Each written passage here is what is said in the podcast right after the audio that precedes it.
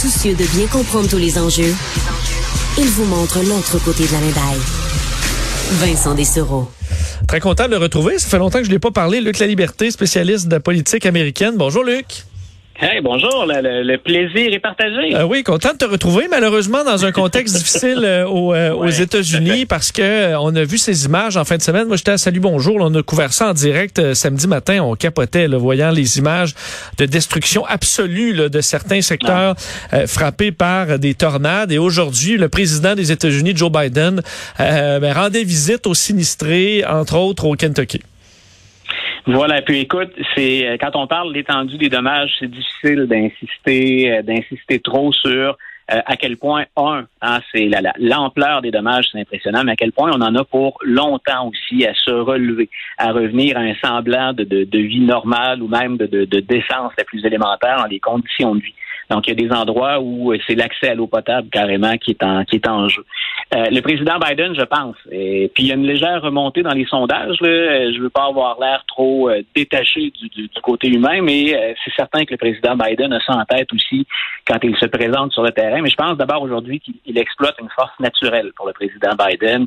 Quand vient le temps d'être empathique, quand vient le temps d'être sympathique, euh, c'est quelqu'un dont les Américains savent qu'il a vécu lui-même beaucoup d'épreuves personnelles. Donc là, il se rend puis il leur dit c'est à vous qu'on pense en premier. Et le message qu'il lance aux différents gouverneurs, parce que là, c'est le Kentucky, mais c'est beaucoup plus large. Hein. On le sait que le Kentucky, le territoire ou le corridor qui a été affecté, il dit, grosso modo, pour ce qui est de l'état d'urgence puis de l'aide fédérale, vous nous dites où, vous nous dites quand, et vous l'avez. Mais je me trompe ou dans, dans, dans certains de ces coins-là, euh, où il y a des républicains qui se sont même objectés des fois à ce que euh, les fonds fédéraux soient donnés pour aider dans d'autres catastrophes, mais là, soudainement, euh, on serait bien content d'en avoir des fonds du fédéral. Voilà, puis tu vois, c'est là où je trouve que, euh, puis on, peut avoir des allégeances républicaines ou démocrates, mais c'est là où je trouve que Joe Biden a évité un piège. Euh, il aurait très bien pu exploiter ouvertement, quand tu dis des candidats républicains qui s'opposaient aux, fonds fédéraux, le sénateur Rand Paul a été un des plus virulents critiques de l'aide fédérale ou de l'argent qui vient du fédéral. Grosso modo, d'ailleurs, hein, il est très très près des libertariens, c'est on n'en veut pas de gouvernement fédéral ou le strict minimum. Ça a été le premier à demander de l'aide du fédéral cette fois-là. Donc, quand on est touché, on voit parfois la politique ou les besoins de, de, de manière différente. Ça aurait été facile pour Joe Biden de lui, au passage, même discrètement, de lui mettre le nez hein, dans, ses, dans ses dégâts. Euh, le président Biden n'a pas fait ce jeu-là. Et grosso modo, puis là, il y a une récupération politique, mais j'ai envie de te dire un brin plus douce. Euh, le message qu'il envoie, c'est ce sont des États républicains qui sont touchés par la catastrophe. Et lui dit ce ne sont pas des États républicains, ce sont des États américains. Et quand les Américains sont touchés, les Américains, on s'aide entre nous, on se serre les coudes. Euh, c'est quelque chose, là, parce qu'on peut difficilement faire autrement qu'être cynique aussi quand on fait de la politique américaine suffisamment longtemps.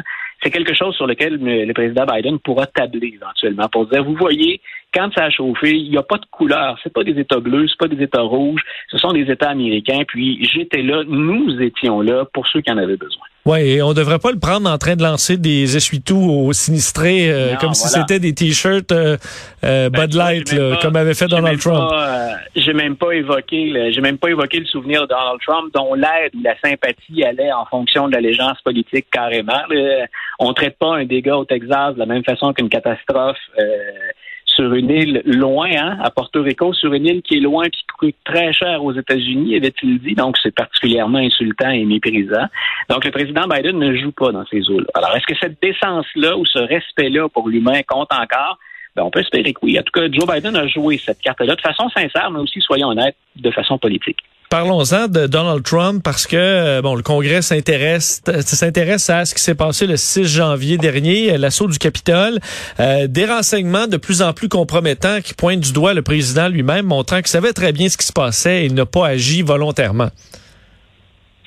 Écoute, c'est euh, ce qu'on apprend, et les gens, pour nos, pour nos auditeurs, les gens disent tout est devenu polarisé et tout n'est que récupération partisane et politique mais on apprend quand même des choses de cette commission qui est partisane hein, à la Chambre des représentants. Mais elle est partisane euh, parce que les républicains la voulaient ici, là, parce qu'ils étaient invités à participer, ils ont refusé. et voilà, les deux seuls, les deux seuls républicains qui ont accepté d'y être ont été mis au bas hein, par le reste de, la, formation politique. Mais ce qu'on apprend est loin d'être banal, Vincent, et je n'hésite pas comme prof d'histoire à dire C'est quelque chose d'historique. Essaie d'imaginer le, le, plus gros scandale politique de mémoire récente, et pour nos auditeurs, on peut référer à ça, c'est le scandale du Watergate. Le président de l'époque, Nixon, du moins c'est ce qu'on pense parce qu'on n'est jamais allé jusqu'au bout du procès, mais c'est ce qu'on a appris par la suite, fait de l'écoute électronique ou autorise de l'écoute électronique dans les bureaux du parti opposé. C'est le plus gros scandale politique jusqu'à maintenant. Ça, et bien sûr, la dissimulation de ce scandale-là par l'administration. Là, on a un président dont le chef de cabinet partage des PowerPoint, euh, courriels ou textos dans lequel il y a carrément la préparation d'un coup d'État. Euh, une des choses qu'on a appris récemment, la garde nationale, dont on se demande encore comment se fait-il que ça a pris trois heures et demie avant qu'elle vienne en aide aux agents qui étaient sur place dans le Capitole, qui résistaient à la charge de la Horde, euh, ben, ils avaient été mandatés d'abord pour protéger les partisans de Donald Trump. Il y a beaucoup de fils à attacher encore, mais j'ai jamais vu un scandale et quelque chose d'aussi choquant pour les instructions, pour les, les institutions démocratiques que ce qu'on est en train de révéler en plein jour. Et moi, je suis impressionné, euh, puis c'est peut-être le signe d'un malaise bien plus profond dont on a déjà parlé tous les deux, Vincent. Je suis étonné que les gens qui ont cautionné ça aient encore une vie politique et puissent même espérer reprendre le pouvoir en 2022 ou en 2024. Euh, à suivre, à suivre, parce que je pense qu'on n'a pas terminé de parler de cette euh, de cette enquête là.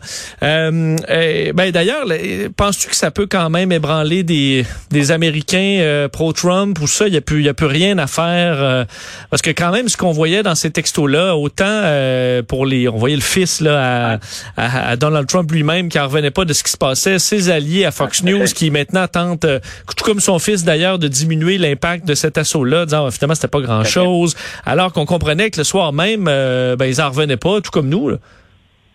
Moi, je pense que pour les, en fait, on, les appelle les pro-Trump, mais c'est M. Trump qui exploite un filon qui était déjà là. Est-ce qu'il le fait de façon décente? Est-ce que c'est éthique? Est-ce que c'est moral? Je pense que le débat a déjà été fait là-dessus et que la réponse est non. Mais je, je pense que cette faction-là ou ce filon-là que le président Trump exploite, il va être là que Trump n'y soit plus ou qu'il reste en 2024. Et je pense que c'est pas ces gens-là qu'il faut viser. Et c'est un fonctionnement qui me rappelle, puis le mot est un peu dur, puis il faudrait faire des nuances, mais c'est un fonctionnement qui me rappelle celui d'une secte. C'est-à-dire qu'à partir du moment où que ce soit QAnon le gourou, que ce soit Donald Trump lui-même le gourou, euh, ces gens-là vont aller dans la même direction. Et c'est pas c'est pas d'eux qu'il faut espérer une, une, rédemption ou un retour au gros bon sens. S'il reste une aile, et je dis bien si, s'il reste une aile républicaine un peu plus modérée, ou encore chez les indécis qui tardent parfois hein, à se rabattre vers les démocrates, euh, les démocrates sont pas sans faute loin de là. Il y a du travail à faire pour parler aux gens et savoir comment leur parler. Mais je pense qu'il faut miser là-dessus.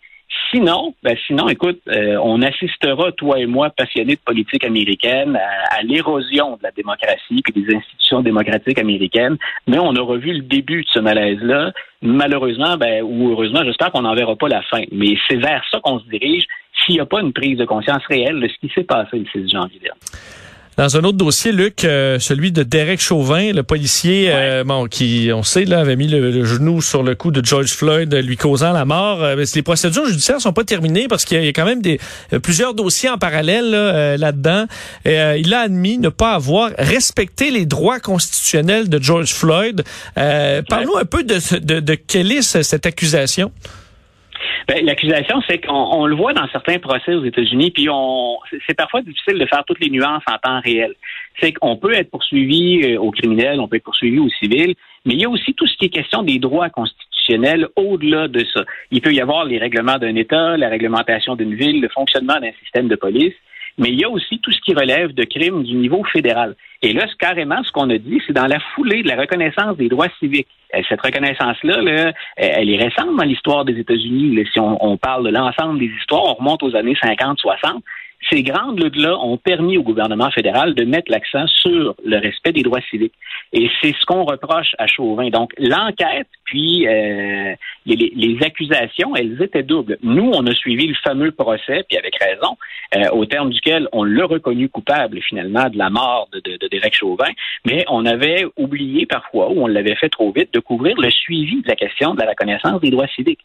Et là, Chauvin a reconnu effectivement que même dans ce qui relève du gouvernement fédéral ou de la reconnaissance des droits civiques, ben, il avait enfreint la loi. Donc, c'est à deux niveaux que ça se joue. Sa culpabilité, dans le premier cas, ben, elle a été établie.